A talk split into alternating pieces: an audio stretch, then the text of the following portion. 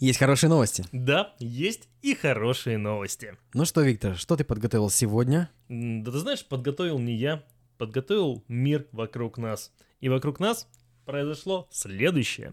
Батарейки на борщевике, ракетное топливо из лунного грунта, новые способы изучения нарушения нервной системы, столетняя печень и новая шевелюра из пробирки. А у тебя что? А я сегодня принес много новостей про медицину. Как похудеть, сидя за компом? М, В США разработан свитер, который спрячет людей от систем распознавания лиц. Китайские ученые первыми в мире клонировали арктического волка. Врачи полностью излечили человека от рака на поздней стадии с помощью вируса герпеса. Новый алгоритм поможет искусственному интеллекту принимать сложные моральные решения. И последняя новость про космос. В НАСА раскрыли первые результаты столкновения зонда DART с астероидом. Ну что ж, погнали! Слушай, мы же не представились. С вами Михаил Горбачев и... Виктор Беспалов. Расскажи мне, пожалуйста, мне очень-очень нужно, как похудеть, сидя за компом. Это очень хороший запрос, Виктор, потому что сейчас, пока мы будем писать этот подкаст... Ты уже можешь худеть. Да, да, да, именно. Наконец-то! Дело в том, что камбаловидная мышца может поддерживать активный метаболизм в теле в течение нескольких часов, не уступая даже когда человек сидит в кресле. Наверное, не, Не, уставая. Не уставая. Не уставая даже когда человек сидит в кресле. Короче говоря, суть в том, что тебе нужно просто сидеть за столом, на работе, неважно, тогда ты можешь даже в других местах это делать, ну, не будем уточнять. И просто поднимать пятку от пола, при этом плотно прижимая остальную часть ступни к полу и опуская ее назад. Тем самым, как будто бы ты имитируешь ходьбу. То есть, банально, дрыгание ножкой, вот это вот, знаешь, нервное. Вот оно про меня. Это называется синдром беспокойных ног, СБП. И я хочу добавить, кстати... Тут в я думаю, что ты такой атлетичный, ты просто ножкой вечно дрыгаешь, Да, да, чем да, да, да. бесконечно всех бесишь. Именно, именно, именно. Меня постоянно за это бьют. А За то, что я постоянно дергаю рукой, то ногой. Я смотрел видосик, в котором сказано, что это происходит, возможно, из-за недостатка витамина В1. Ну, эта тема отдельная, я ее проработаю. Ну, в общем, да, и, короче говоря, за счет того, что я вот часто это делаю, видимо, я такой красивый. А ты, видимо, совсем так не делаешь. А я не нервный, я вот совершенно спокоен, и вот ножкой не дергаю, вот поэтому, поэтому я такой объемный. Но с этих пор я однозначно начну дергать ножкой. Вот-вот-вот, смотри. По подсчетам ученых, Виктор, простое поднимание пятки в течение хотя бы 15 минут в день лучше, чем почти любые физические упражнения. Вот ты представляешь себе, сколько ты платил за зал, абонемент? Ну, в Москве, честно говоря, дешево, 1600. 1600. А Это- ты мог просто сидеть дома, работать, или там на работе работать, и ножку поднимать. Пяточку от, от пола отрывать. Да, где же были раньше эти ученые? Возможно, я не потратил бы столько много денег и времени, а главное сил. Это сколько было сил, пот- а еще еды. Ты в курсе, что когда я активно занимался, я питался 5-6 раз в день. Интервальные приемы пищи устраивался. Вот странно, ел я меньше, а жирнее тебя. Ну ладно, это уже к специалистам по тренировкам и правильному питанию. Поэтому я завязываю со спортом и начинаю заниматься прямо сейчас. Я тоже. Слушай, ну мы так не сможем писать подкаст. Да, черт. Ладно, тогда мы будем заниматься этим после написания подкаста, чтобы не создавать лишние шумы. С другой стороны, если работаешь сидя на работе, как я в последнее время, 8 часов в день, отличная возможность. Я фотограф, у меня так не получается. Мне приходится постоянно там прыгать, бегать вокруг модели, делать красивые А. ракурсы. Что ж ты это... Ну, а я, а, я, а я сижу, честно говоря, вот сижу, да. и- Не- у меня кость широкая. Действительно. Батарейки из борщевика. Борщевик? Ты не слышал ни разу? Честно говоря, нет. Я... Это от слова борщ? Нет. Возможно, но я не знаю. не Или суть. борщ от слова борщевик?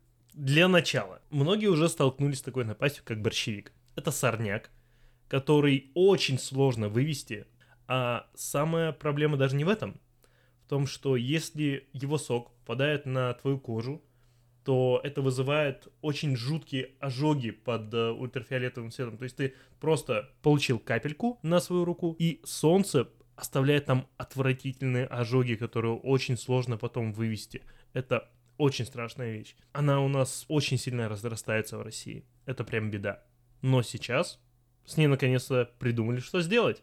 В том плане, как получить от этого пользу. Какую же? Исследователи из МГУ и из Скалтеха синтезировали из борщевика Сосновского высококачественный углеродный материал для анодов нитрий-ионных батарей. То есть теперь батарейки, точнее их часть, можно будет производить из этого самого борщевика. Его собирают, получают фактически твердый углерод э, разными методами и изготавливают э, нитрий-ионный аккумулятор. Согласно некоторым прогнозам ученых, если не бороться с борщевиком, то к середине столетия нынешнего им зарастет вообще вся европейская часть России. Его завезли в центральную часть э, России с Кавказа, где в ходе сельскохозяйственного эксперимента он был выращен для того, чтобы скот кормить, но идея как бы немножечко не прижилась. Сам борщевик Сосновский за неимением достойных конкурентов начал быстро распространяться и вытеснять другие культуры. В итоге он стал, ну, прям бедой всего сельскохозяйственного сообщества, потому что он очень сильно растет и очень хреново выводится. Вообще для анодов вот этих самых перспективных безлитиевых натрий-ионных батарей подходит целый спектр органики. Чего только э, не делают, чтобы потом эту органику превратить в твердый углерод. Но использовать для этого борщевик ученые предложили как вариант достаточно недавно, так как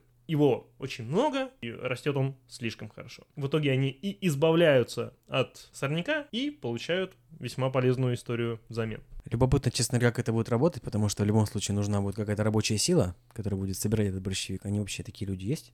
Ну смотри, у тебя есть поле, ты на нем что-то садишь ты в любом случае от этого борщевика избавляешься. У нас там мусор вот у домов не могут сортировать. Ты думаешь, что это как-то будет все тоже Ну, смотри, налажено? повторюсь, какому-то сельскохозяйственному угодью хочется избавиться от своего борщевика они его в любом случае для того, чтобы свои культуры выращивать, убирают, и они могут продавать это на производство вот этих вот самых батарей. В будущем ученые планируют увеличить показатели вот этой удельной емкости анодного материала из борщевика. По этому примеру он вряд ли догонит характеристики анодов лиона содержащих батарей, но натрий-ионные батареи любят не за высокую емкость при счете на вес аккумулятора, а за дешевизну и простоту утилизации. И немаловажным сейчас является проблема, которую мы испытываем с литий-ионными аккумуляторами. Да, именно, именно, ты подвел очень грамотно. А, насколько я знаю, сейчас в мире происходит кризис, а, который связан с литий-ионными батареями. Мировые цены на литий не просто растут, они летят в стратосферу. В общем, суть в том, что если не так давно одна тонна лития стоила 10 тысяч долларов, то сегодня уже почти 80. И связано это с тем, что у нас идет повсеместное распространение электромобилей. Поэтому твои борщевики как никогда кстати. Будем надеяться, что однажды можно будет просто ехать по полю, увидеть, что у тебя заканчивается батарейка, вылезти где-нибудь так, оглядеться, о, борщевик. На собрать, собрать этой травы, обжечь ее с температурой 1300 градусов. Да не-не-не, там все проще будет. Это Лада 2084 года, там открываешь багажник, там сразу такой маленький реактор, специально перчатки надеваешь, нарезаешь этот борщевик себе там с поля, закидываешь туда, как док из «Назад в будущее» в своем э, реакторе на Делориане закидывал банан, там алюминий, что-то еще, и таким образом э, запускал машину времени, как в первом фильме. Было бы здорово, честно говоря, если можно было не только борщевик закидывать в багажник какой-нибудь своей лады, а все, что найдешь по дороге, там накидал, дальше поехал. В США разработан свитер, который спрячет людей от системы распознавания лиц. Oh. Да. Модель представляет собой самый обычный свитер. Кстати, я думаю, и может быть и футболка, не только свитер. Однако его принт позволяет сделать человека неуловимым для камер, определяющих личность. Картинка на свитере была создана из каталога изображений, по которым обучают системы распознавания людей, ну, искусственный интеллект. Mm-hmm. Да, поэтому можно, в принципе, не заморачиваться и наклеить себе этот принт на любую из своих футболок и гонять по Москве вообще без проблем. Здесь должна быть интеграция знаменитых э, магазинов по печати принтов на футболках. Знаменитых? Каких кругах, я не знаю. Да. Знаменитые магазины, зайдите, пожалуйста, уже в наш подкаст, и мы вас с радостью прорекламируем. Точка ру. Получается, что вот этот самый принт можно нанести на футболку, и нынешние, я подчеркиваю, нынешние темы распознавания лиц не смогут тебя опознать, потому что они будут думать, что ты часть интерьера. Верно?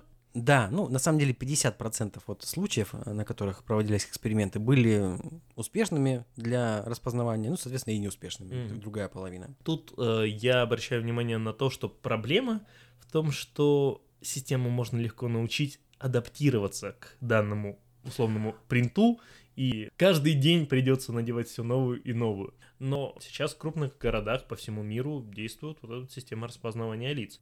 И поэтому многие действительно хотят скрыть свою личность от камер по разным причинам. Это не обязательно значит, что человек преступник, он просто хочет быть некой безопасности дополнительной от некого большого брата. Многие компании занимаются тем, чтобы каким-то образом защитить свое лицо. Я присутствовал на одной программе на СТС, купите это немедленно. Там компания одна предлагала очень интересные маски на все лицо. Полностью маска на все лицо. И это был способ защитить себя от камер. Денег им не дали. Знаешь, честно говоря, я вот почему-то именно таким и вижу будущее, что когда-нибудь мы наконец-то оденемся, как эти ребята из Daft Punk, в эти специальные шлемы. Трон. Видел фильм Трон наверняка? Конечно, да. Да, мы будем ходить в таких крутых костюмах, чтобы нас никто не мог распознать. У нас будут там свои дисплеи, колонки, наушники, все это мы будем взаимодействовать с дополненной реальностью. Это наше будущее. И один из способов, возможно, себя как-то... э, Если, конечно, тебя не заставят э, в этот шлем зашить какой-то специальный чип по распознаванию твоей личности. И, соответственно, зачем его тогда носить, спрашивается. Но, ты знаешь, у меня позиция другая. Тут мне на подмогу, наверное, выходит Киберпанк 2077 с различными аргументациями, которые могут быть аккуратно вшиты в наше тело. К примеру, я представляю себе это так. Некая татуировка, либо, может быть, какие-то элементы, которые будут буквально от нашего собственного тела питаться, то есть ему не нужен будет дополнительный аккумулятор, либо От тепла, ну да. да-да-да. Либо э, там действительно будет какой-нибудь отдельный источник питания, который будет создавать помехи для видеокамер. Ну, то есть, если происходит импульс инфракрасного света, на камере это видно. И, скорее всего, таким образом можно будет засветить часть своего лица, что не позволит э, системе опознавания лиц распознать тебя.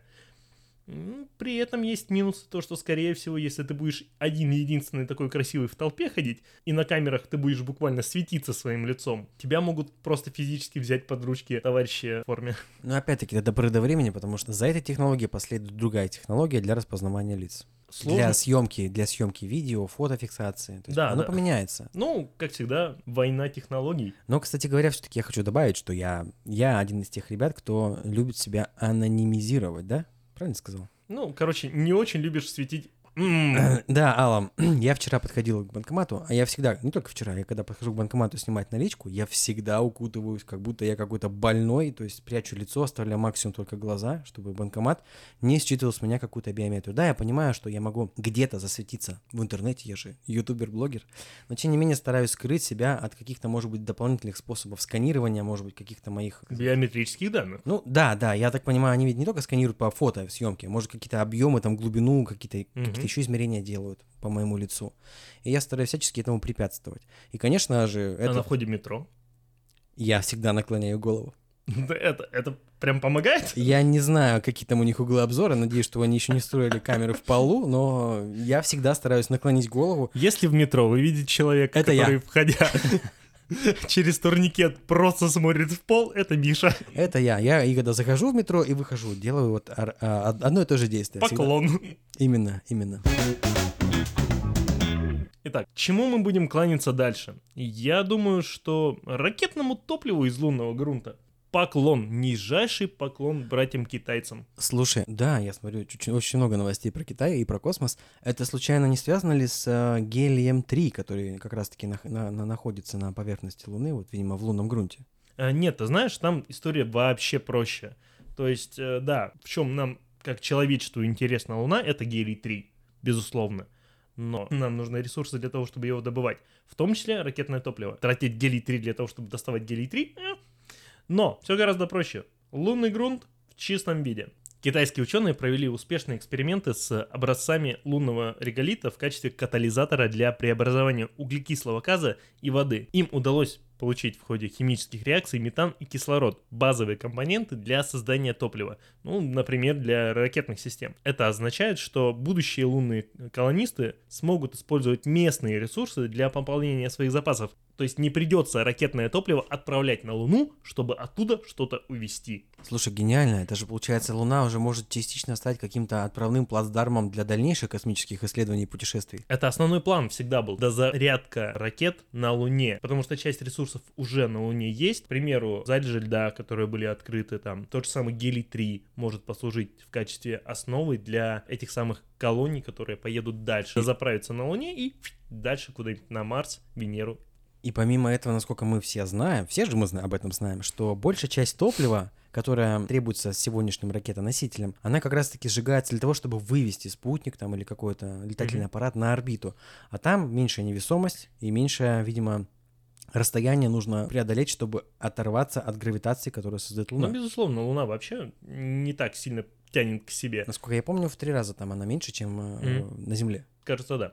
Хотя, опять же, могу ошибаться. В экспериментах, кстати, использовался подлинный реголит, то есть вот прям настоящий кусочек Луны, а, привезенный на Землю с Луны в рамках миссии Чанье-5 в 2020 Реголит, к удивлению ученых, оказался эффективным катализатором и обеспечил э- электрокаталитическое преобразование углекислого газа в метан и кислород. Процесс не быстрый, КПД пока неизвестен, однако уже доказано, что он может протекать в автоматическом режиме, в принципе, неограниченное время. Источников углекислого газа на Луне нет, но они неизменно появятся в качестве побочного продукта колоний, населенными людьми. А воду, опять же, можно брать из тех самых стоков, плюс на Луне, как я уже сказал, есть залежи льда которые будут разрабатываться для подобных задач. Пока это концепция, но подобная технология может значительно облегчить э, жизнь колонистов в будущем. Да, я надеюсь, что Илон Маск поскорее предоставит нам такую возможность записаться в ряды колонистов лунной поверхности. Ну, видишь, Луны. он, он скорее как бы к Марсу больше, чем к Луне. Ну, там по пути же наверняка. Можно пролетать. Высадите меня, пожалуйста, где-нибудь вон там по дороге.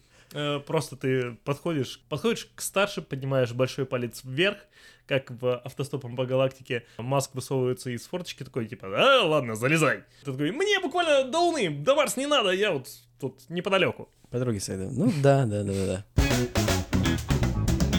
Что еще китайские ученые нам дали за последние недели? Да, а китайские ученые первыми в мире клонировали арктического волка. Собственно, новость в самом заголовке. И меня очень радует, что китайские ученые, возможно, единственные или не единственные, ну, возможно, те из немногих ученых, которые проводят исследования над клонированием живых существ. Да, Китай, по-моему, Япония тоже, если я не ошибаюсь. Но Китай самая продвинутая в этом плане страна. В Китае уже есть услуга. Если твой любимый питомец уже достаточно стар, ты э, можешь заказать его клона. И вот уже абсолютно идентичный по геному животное появится за какие-то не очень большие миллионы денег. Миллионы? Ну, это достаточно дорогая, наверное, история. Конкретику я тебе подсказать не могу. Мы можем ее посмотреть в интернетах, если нам интересно. Но сейчас про арктического волка. Первый клон появился на свет в лаборатории Синагин в пекинском районе Чапин. А, слушай, насколько я помню из старых новостей про овечку Долли, по-моему, это вообще было первое животное, которое клонировали, да?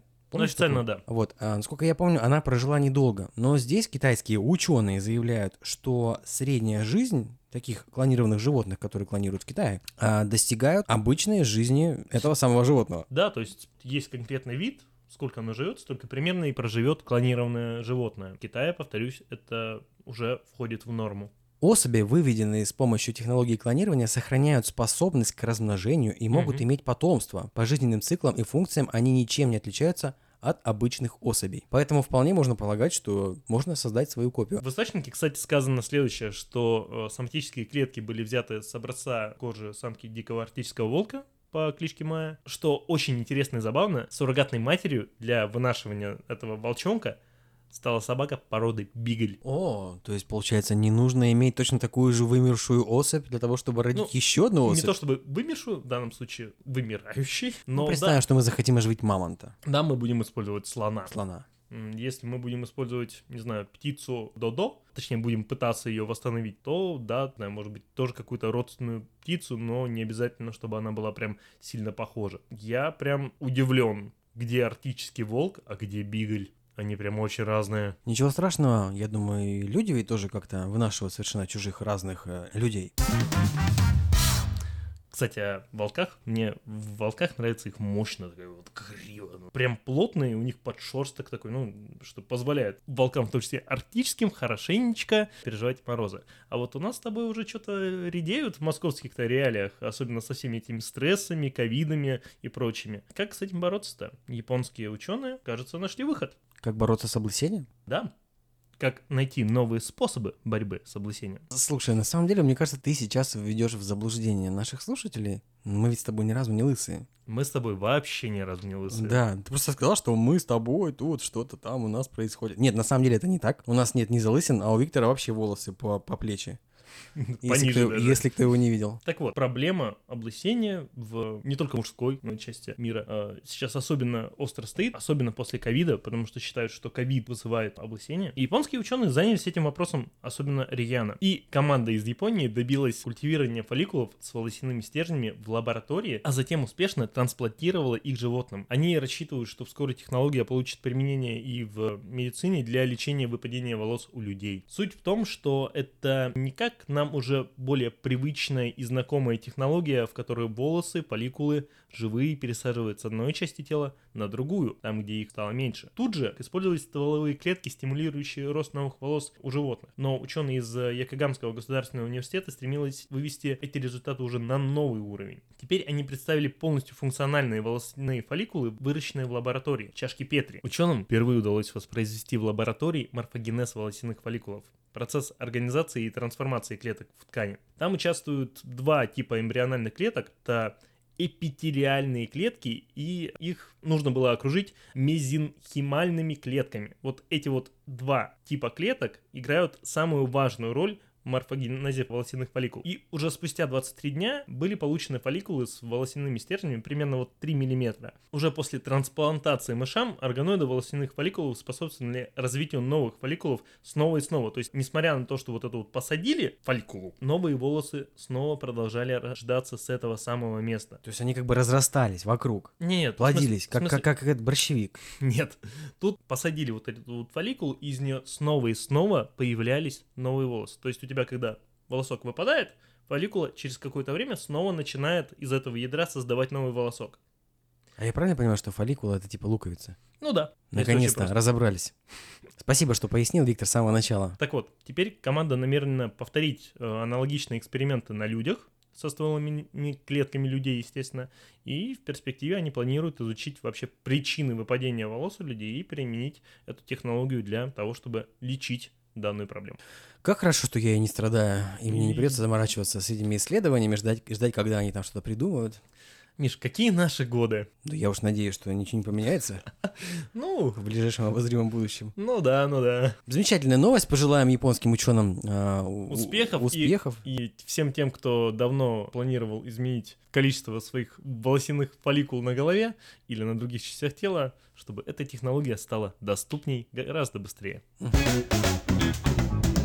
Слушай, ну, опять-таки, продолжая тему медицины, Мгм. я вот хочу здесь рассказать такую новость. Новый алгоритм, который разрабатывается э, искусственного интеллекта, поможет принимать сложные моральные решения. Вот ты когда-нибудь слышал ситуацию про машину, которой управляет искусственный интеллект, в ней сидят пассажиры. Они едут по дороге, но вдруг происходит такая ситуация, что неожиданно на дороге оказываются другие люди, и они являются препятствием. Искусственному интеллекту нужно принять решение, что же сделать. А у него только один выбор, в котором пострадают либо те, кто оказался на пути, либо пострадают только те, кто сидит у него в машине. Мгм. Здесь точно такая же история в этой новости. Здесь идет речь про робота-ассистента, который находится в ситуации, когда два человека нуждаются в медицинской помощи.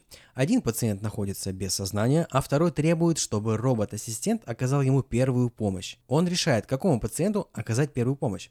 Должен ли робот-ассистент лечить пациента, который находится без сознания и, следовательно, не способного дать согласие на лечение? Неспособность дать согласие на медицинское вмешательство. И вот здесь э, ученые разрабатывают алгоритм, который позволит искусственному интеллекту принять верное решение в этой ситуации, как в ситуации, которую привел в самом начале, с автомобилем. Мгм. Потому что данное решение является сложно с точки зрения морали. Казалось Нужно- бы, какая мораль может быть у искусственного интеллекта? Тут все должно быть прагматично, а тут возникают сложности. Надо понять, кому э, первому оказывать помощь. Да, кого можно спасти, кого ли нужно спасти. Интересно, что в принципе сейчас начали разработку подобных алгоритмов. А, Честно говоря, я редко встречал новости и в принципе пока до сих пор не видел ни в одной российской больнице некого робота с э, искусственным интеллектом по типу Федора. Который полетел в космос? Да-да-да. Э, А он вернулся? Или все еще летает? Я не знаю, может быть, его пересобрали, и теперь он спутник. Нет, ну это на самом деле смешно. Пересобрали на спутник. На Луне, да, где-нибудь там, на, на, на, будущей марсианской колонии. такой, рядом с- лунной. Рядом с МКС летает, делает снимки. Так- Фотограф. Так вот, здорово, наверное, что сейчас появляются, в принципе, такие задачи делать искусственный интеллект для подобных задач. Определенно это будет востребовано в будущем. Особенно с учетом того, что мы видим новые разработки Boston Dynamics, где у них есть все больше и больше моделей роботов, которые могут применяться в самых разных вариантах работ, и почему бы не в медицине. Кстати, да, действительно, здесь также можно применить эту технологию и в каких-нибудь военных нуждах. Не так давно тут нам показали разработку робособаки, которая бегает с пулеметом по полю. Ей ведь тоже нужно принимать решение, кого я убить. думаю, я думаю, там должны быть не моральные, а аморальные решения. Война такое дело. Да, и вообще это не очень позитивная новость, поэтому про войну мы не будем рассказывать сегодня. Так вот, Тесла выпустила своего Тесла-бота, тоже там гуманоидный робот. А, которого они собираются продавать, да, в ближайшем обозримом будущем? Да, да, Для да. домашних хозяйств. Сразу вспоминаются фильмы «Я робот». Да, вот. И там был некий сервер, который как бы давал общую задачу, и был только один робот с неким морально-волевым компасом. Насколько часто будут возникать такие проблемы у машины, э, насколько часто они будут таким образом реагировать. Вообще, я скажу так, я, я, за, я за такое продвинутое технологическое будущее. Конечно, я боюсь, честно говоря, искусственного интеллекта, хотя я представляю себе его не как единый разум, а как что это могут быть независимые между собой какие-то интеллекты, которые, возможно, будут против человечества, а какие-то будут за человечество, и они будут драться между собой, за нас, короче. Ну, ты понимаешь, да? Я почему-то так себе это И представляю. тут мы вспоминаем Терминатор 2. Да. Ну, нет, там суть в другом. Там чувака перепрограммировали каким-то образом. Ну, вот тебе искусственный интеллект, который был за... Ну, в принципе, да, да. Но, тем не менее, не без участия человека. А я про то, что они будут как-то независимо друг от друга работать, без какого-либо вмешательства извне. А вообще, Виктор, я все жду, когда изобретут эти самые наниты из фильма «Я робот». Это какие-то микроскопические вещества, да, которые там бегали по... Я очень плохо помню фильм «Я робот». Нанитов я там вообще что-то не припоминаю. Они убивали нанитами эту матку, самый главный мозг. Уилл Смит прыгнул в нее и воткнул какую-то ампулу, из которой выскочили наниты. Голограмму. В голограмму, да-да-да. Оттуда выскочили наниты и ее как-то там, короче, съели, уничтожили, затравили. Я думаю, что те, кто создают глобальные искусственные интеллекты, которые могут каким-то образом навредить всему человечеству, должны сделать тревожную кнопку, а то и не одну, которую нажал, и все сломалось. Знаешь, что не ломается? Как минимум в течение 100 лет. Что же? Печень. Да ладно, не может быть такого. Представь себе, если за ней хорошо следить. История в чем? Оказывается, что пересаженная печень человека полноценно может функционировать более 100 лет. Выводы были получены американскими учеными на основе изучения более 150 тысяч успешных трансплантаций, и там нашли закономерность определенную, что несмотря на то, что обычно не очень любят привлекать возрастных доноров, то есть там 85 плюс, они редко попадают в эту статистику. От них пересаживали печень э, людям. То есть получается, что органы достаточно пожилых людей, там 70-80 лет и более, могут принести огромную пользу пациентам и фактически резко снизить дефицит донорской печени. Раньше, ну, просто представь себе, да, ты часто слышал про доноров там сердца 80 лет, легких или других органов. Да нет, честно говоря, вообще про доноров мало что слышал в свое время. Не пока еще. Но все-таки логика такая, что мы исключаем из э, списка доноров э, людей возрастных кто там по разным причинам донором может стать. Э, Печень, кстати, тоже может быть перенесена не полностью, а ее частью. Да, я, кстати, слышал, хочу добавить здесь, что у нее есть очень отличная способность саморегенерироваться. То есть теоретически можно отрезать часть какой-то поврежденной печени, Долю. Да, и она себя сама восстановит. Да, но, скажем так, это будет все равно урезанный орган, он не сможет дорасти до вот этого полного а, размера. слушай, а я думал, может. Нет, не может. Ну, нет, не такие объемы. Но да, вот эту вот долю можно использовать для того, чтобы ну, вот у тебя была фактически печень. Вот эти вот исследователи, они выявили около 25 пересадок, 25 органов, которые в общей сложности проработали более 100 лет. То есть был донор, ну, примерно 70-80 лет, по какой-то причине был донором печени, и после этого человек еще дальше жил, печень-то уже перевалила за столетнюю. Опа-на!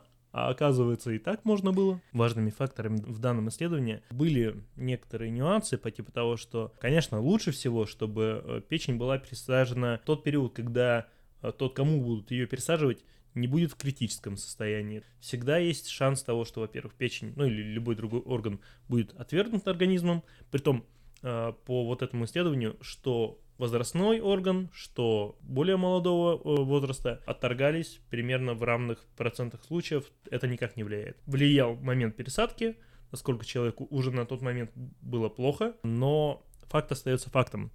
Печень может жить более 100 лет. Ура, товарищи! Вот и дожить бы еще до этих 100 лет со своей столетней печенью, если бы не другие болезни. Да, такие как рак. Но есть надежда. Мгм. Врачи полностью излечили человека от рака на поздней стадии с помощью вируса герпеса. Герпеса. Да, в- Вот это вот штуки на Ну, рту. Не и- обязательно, И- кстати. Ну да, да, да, конечно. Герпес не только на рту, но я просто... Он гуляет по организму, он может появиться где угодно, даже в самом неожиданном месте. Самый неподходящий момент. Фу. Слушай, я это говорю, как будто знаю. Нет, это не про меня. Да, да. Правда, правда. Ну, Так просто читал. Не, не, правда, правда, правда. Слушайте, звучит, звучит как будто про меня, но читал, честно, читал. Фотки видел. В интернете гуляют. Так вот, кто ж такой молодец-то, что э, герпесом э, рак вылечил? Ученые из Института исследования рака в Лондоне. Британские. Да, точно. Это же Британские британские ученые? ученые. Да, это они, они. В общем, суть в том, что они взяли на поздней стадии рака, подселили в опухоли Мгм. вирус герпеса. И так получилось, что организм, начиная бороться с вирусом герпеса в этом месте, мочил раковые клетки. Без всякой химиотерапии? Исследователи протестировали действие вируса отдельно, либо в сочетании с иммунотерапией. А что это вообще за рак такой был? То есть рак бывает всего чего угодно. Конкретно в этих исследованиях участие приняли пациенты с опухолями рака кожи, пищевода, головы и шеи. Мгм.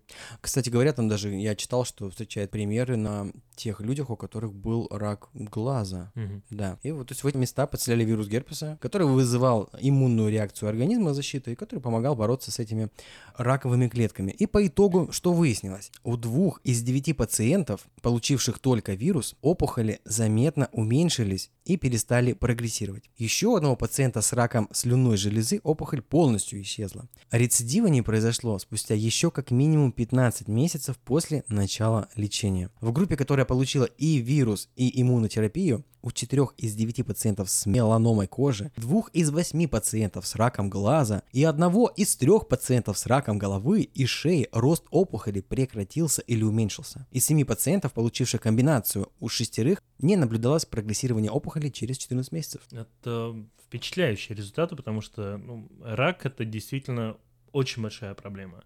Опять же, именно потому что рак бывает очень разный, и с каждым раком приходится иногда работать по-разному. Один из новых способов — это очередной выбор для того, как бороться с болезнью у конкретного человека. И это отличные новости. Честно говоря, когда я был фантазером на подобные темы и очень впечатлялся различными фильмами, мне казалось, идея борьбы с какими-то заболеваниями при помощи других вирусов, бактерий, очень такой жизнеспособной идеей. И именно вот здесь она и применяется. Причем здесь применяется не какая-то новая разработка наниты, про которые я сказал в нашем предыдущем куске подкаста, который, надеюсь, мы не вырежем. а может быть и вырежем, но неважно.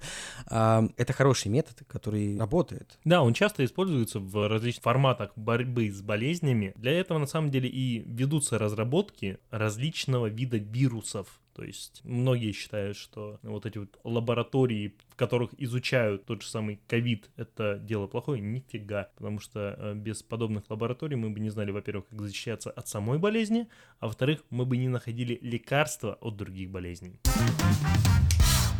Вообще, чтобы болезнь лечить, ее же еще надо нормально исследовать. И ты знаешь, ученые Стэнфорда нашли новый способ, весьма интересный и необычный, как бороться с проблемами нарушения нервной системы. Это когда ножкой дергаешь по столом, чтобы похудеть. Нет, различные болезни, там, шизофрения, синдром Аспергера, синдром Тимати, все вот эти вот э, нервные заболевания, которые работают уже непосредственно в мозге, которыми очень сложно взаимодействовать и их изучать, потому что, чтобы добыть ткани оттуда, ну, человек должен либо потерять ткани собственного мозга при жизни, либо это уже посмертные какие-то э, исследования на его мозге. В том числе конкретно этому человеку исследование именно его мозга точно бы не помогло.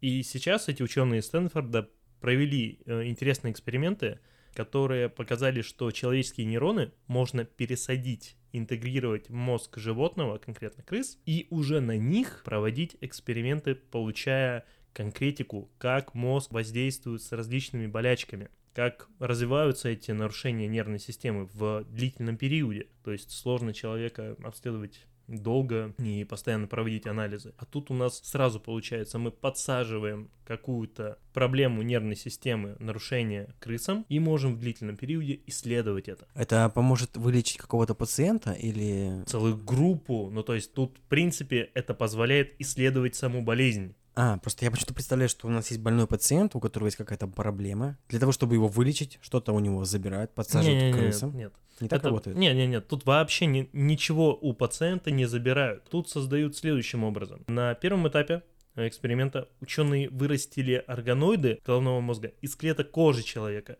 То есть мозг вообще не трогают. Это только ДНК, только часть стволовых клеток, которые потом реорганизуют в нервные клетки в эти органоиды, которые подселяются потом крысам. У тебя сегодня очень много новостей про подселение. Переселение, истребление. Ну-ну, ага. Миграцию. борщевиков. В итоге изучение этих органоидов в чашке Петри позволяло найти ответы на некоторые вопросы в природе особенностей этих развития болезни. Но вот эта вот естественная среда, головной мозг, где можно наблюдать фактическую картину заболевания, ну, это почти нереально. Только на людях, только на конкретных их случаях. И поэтому был имплантированы вот эти вот самые органоиды новорожденным крысам мозг которых еще очень активно развивался. И в итоге эти самые органоиды вплелись в нервные клетки крысы и начали сосуществовать с ними. Дальнейшие наблюдения показали, что органоиды человека прекрасно интегрировались, образуя сложные нейронные связи с местными цепями. Уже через полгода они поставляли примерно треть от полушария мозга, куда изначально были введены. То есть нейроны человека устанавливали прямые контакты с различными системами мозга и отвечали за передачу конкретных сигналов. В качестве примера, в одной из полушарий головного мозга крысы пересадили органоиды от пациента синдромом Тимати. Это редкое генетическое заболевание, тесно связанное с аутизмом и эпилепсией. А другое органоид здорового человека. И примерно через 5-6 месяцев ученые заметили значительное отличие между электрической активностью этих двух полушарий. То есть на сравнении вот этих органоидов, полушарий, которое одно было заражено, а второе нет, ну, можно так сказать, заражено, они смогли понять, в чем разница. Исследования о том, как это лечить, могут быть основаны на вот этом. Вот такие вот дела. Да, это э, э, новости медицины. С вами был... Сука. А, Ведь я ничего не понял, честно говоря. Это, короче, поможет нам как-то избавиться от каких-то болезней? Наверняка да. Безусловно. Как скоро? Э, Да, хрен его знает. В любом случае, это новый метод исследования. Он позволяет уже сейчас разбираться с болячками, по которым исследования тормозились из-за отсутствия материалов, можно так сказать. А тут мы можем на одном существе сравнить одно полушарие с проблемой, а другое без. Это просто мгновенно увеличивает все объемы исследований, которые только можно представить по одной конкретной болячке. А тут почти все проблемы с нарушением нервной системы могут быть просто в разные искомые группы запихнуты. Что ж, хорошо, хорошо. Это тоже очень позитивная новость. Так что и меня вылечим, и тебя вылечим. Да, но ножка, тем не менее, я все равно продолжу дергать. Ну и у меня последняя новость на сегодня. В НАСА наконец-таки раскрыли первые результаты столкновения зонда с астероидом. Если кто не в курсе, не так давно Национальное космическое агентство Соединенных Штатов Америки отправило специальный зонд столкнуться с астероидом, чтобы протестировать м, гипотезу, теорию, как поведет себя астероид после столкновения. Сделано это было, конечно же, для исследования, как можно уклониться в случае какой-либо угрозы, которая будет надвигаться на нашу планету. Ну, конечно же, не уклониться самим, а уклонить что-то, что на нас летит. Притом не как в фильме «Армагеддон», в котором великолепный Брюс Уиллис... Высаживался на астероиде Да-да-да. и А- бурил там скважину. А тут просто давайте чем-нибудь бахнем в астероид, чем-нибудь тяжелым. К примеру, зондом Дарт, который специально был для этого создан. И в итоге все это дело успешно удалось, и мы получили новости, насколько сильно отклонился один астероид от другого астероида. Так вот, в исследованиях, которые принесли нам сотрудники НАСА, рассказываются вот такие детали. Зонд был запущен в сторону астероида Дидим диаметром 780 метров вокруг которого вращался еще один астероид Диморф диаметром 160 метров. И зонд был направлен на малый астероид. Так вот, после столкновения ученые провели измерения и обнаружили, что вокруг большого астероида Дидима Диморф делал оборот за 11 часов 55 минут до столкновения, повторю. А после столкновения его орбита изменилась и полный оборот стал составлять 11 часов 23 минуты, что говорит нам о том, что его траектория была изменена при помощи столкновения с нашим исследовательским зондом. В НАСА указали, что это первый случай, когда человечество намеренно изменило движение небесного объекта и первая полномасштабная демонстрация технологии отклонения астероида. Интересно, что... кстати, что вообще они планировали отклонить вот эту вот орбиту буквально на 2-4 минуты. А получилось на 32? Получилось на 32. Что это нам дает тебе и мне? Вот летит на нас некий астероид. Что ты будешь делать?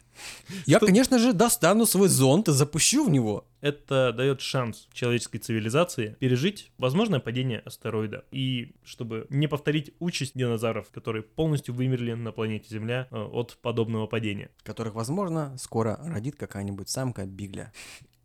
Э, такого маленького велоцираптора. В исследованиях э, китайских ученых. А также это очередная попытка прийти к сюжету фильма Звездные войны. Каким будем, образом? Будем стрелять по Звездным войнам планетам. Мы сделаем свою звезду смерти, построим базу на Луне. Давай начнем хотя бы с этого. Ракетное топливо из лунного грунта. Там будем клонировать, как в фильме Луна 2000. Там... Да все уже придумано, надо только сделать. Ну что ж. А... Пошли делать. Да. Периодически качая ножкой. Да я уже устал, честно говоря. Ну, Нужно всего-то 15 минут, а мы уже полтора часа сидим. И ты все это время качал ножкой? Да. Слушай, ты молодец. Наверное, похудел килограмм на 200. Сейчас взвешусь. А я напоминаю, что если вы хотите поддержать наш проект, вы можете по ссылке в описании перейти на Бусти и подписаться на любой тариф. Мы будем рады любому донату. Ну а я буду просто рад, если вы подпишетесь на наши социальные сети и будете слушать нас на всех известных платформах. Все ссылки и контакты вы найдете в описании под выпуском или на сайте hightech-studio.ru. С вами был Виктор Беспалов и Михаил Горбачев. И мы прощаемся с вами до следующих хороших, хороших новостей. новостей.